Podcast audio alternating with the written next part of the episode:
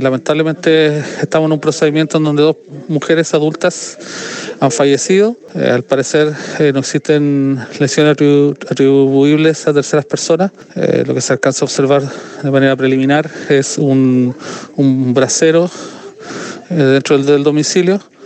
Eh, por ende, podría ser, no, no lo sabemos aún, hasta que llegue el organismo especializado, fallecimiento por, por inhalación de monóxido de carbono.